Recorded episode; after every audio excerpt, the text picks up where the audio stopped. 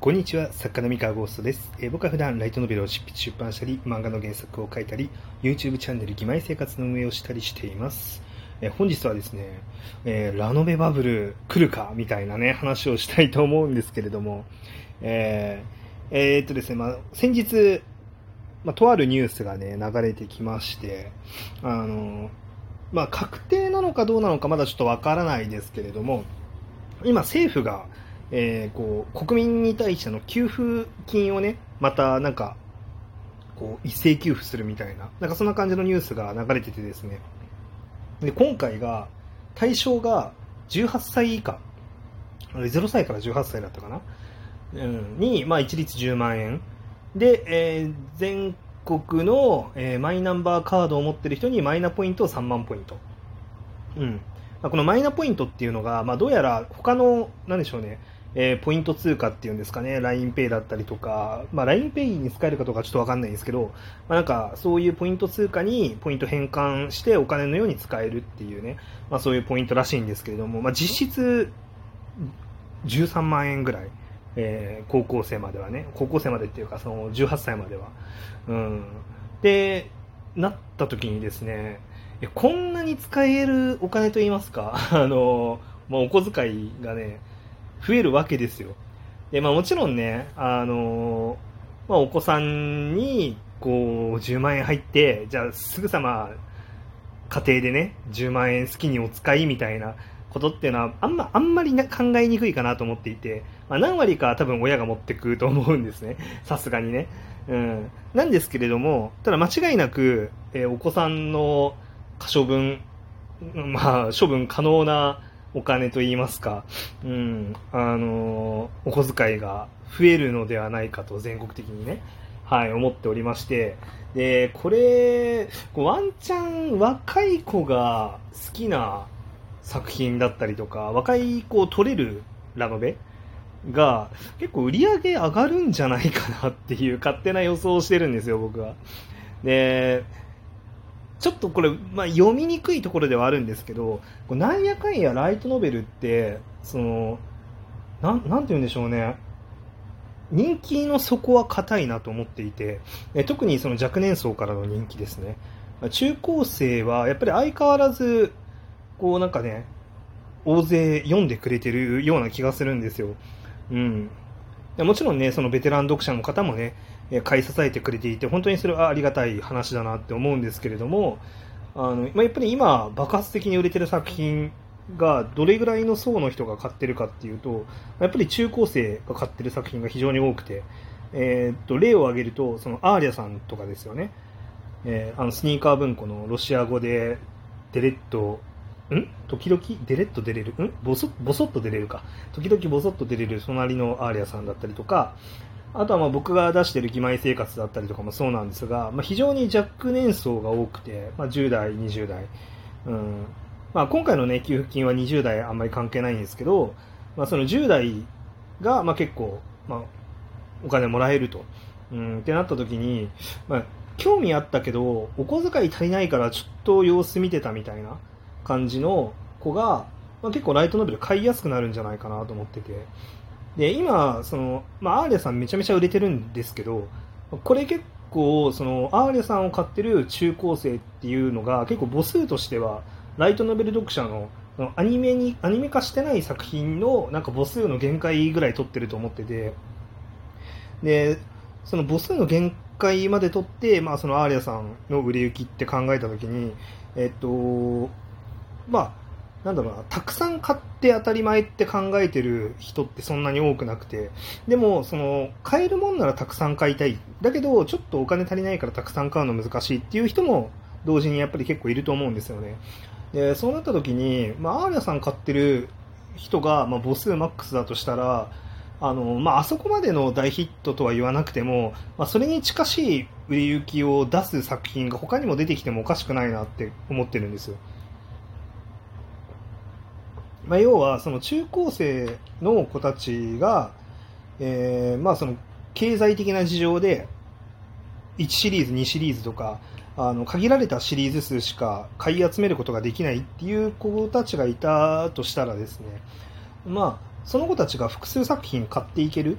うん、読んでいけるっていうようになっていくんじゃないかなと思ってましてで、まあ、そうなったら、まあ、ちょっと売り上げもまた上がったりするのかなみたいな。ことを思っております。ちょっとね楽しみに眺めてますね。でまだちょっとね読めないのが、まあ、そういう場合新シリーズの方を買うようになるのかあるいはある程度何冊か期間が出てる作品をまとめ買いするみたいな行動になるのか、まあ、そのあたりはちょっと読めないんですけど、まあ、どうなっていくのかをちょっとね興味深く眺めていこうかなと思います、ま、いずれにしてもね、あのー、結構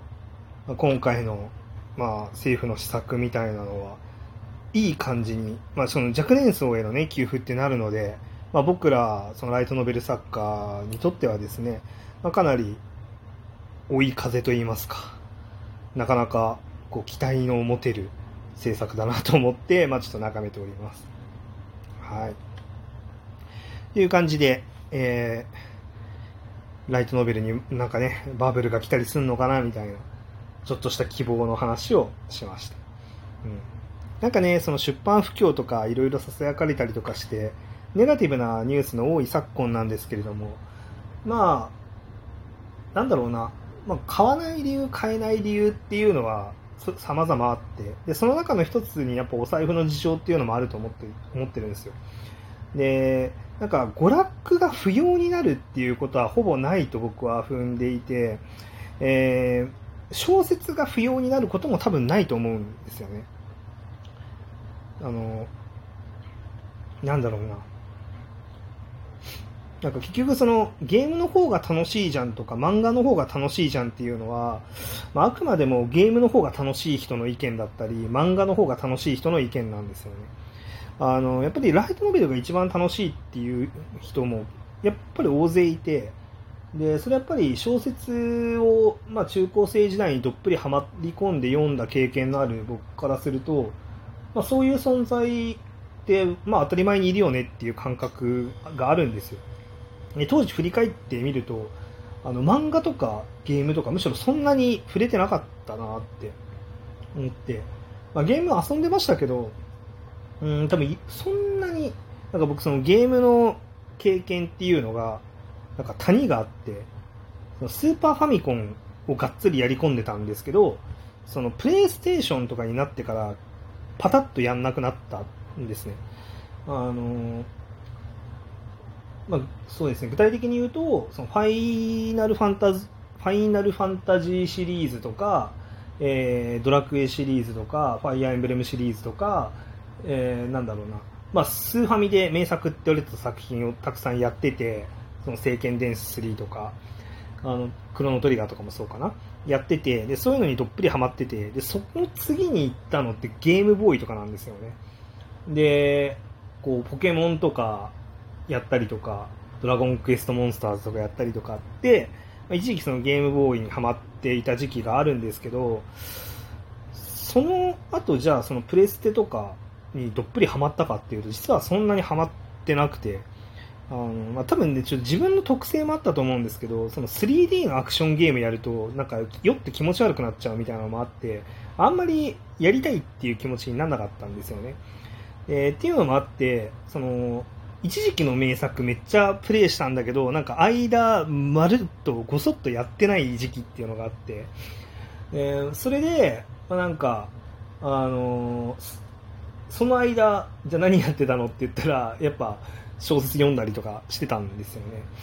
で、漫画も、なんだろうな、鋼の錬金術師だったりとか、まあ、当時アニメやってて面白いなっていうのだけ漫画を読み漁ってたんですけど、まあ、魔法陣ぐるぐるとか。ただ、その漫画オタクって呼べるほどたくさん読んでたかっていうと全然読んでなかったんですよね。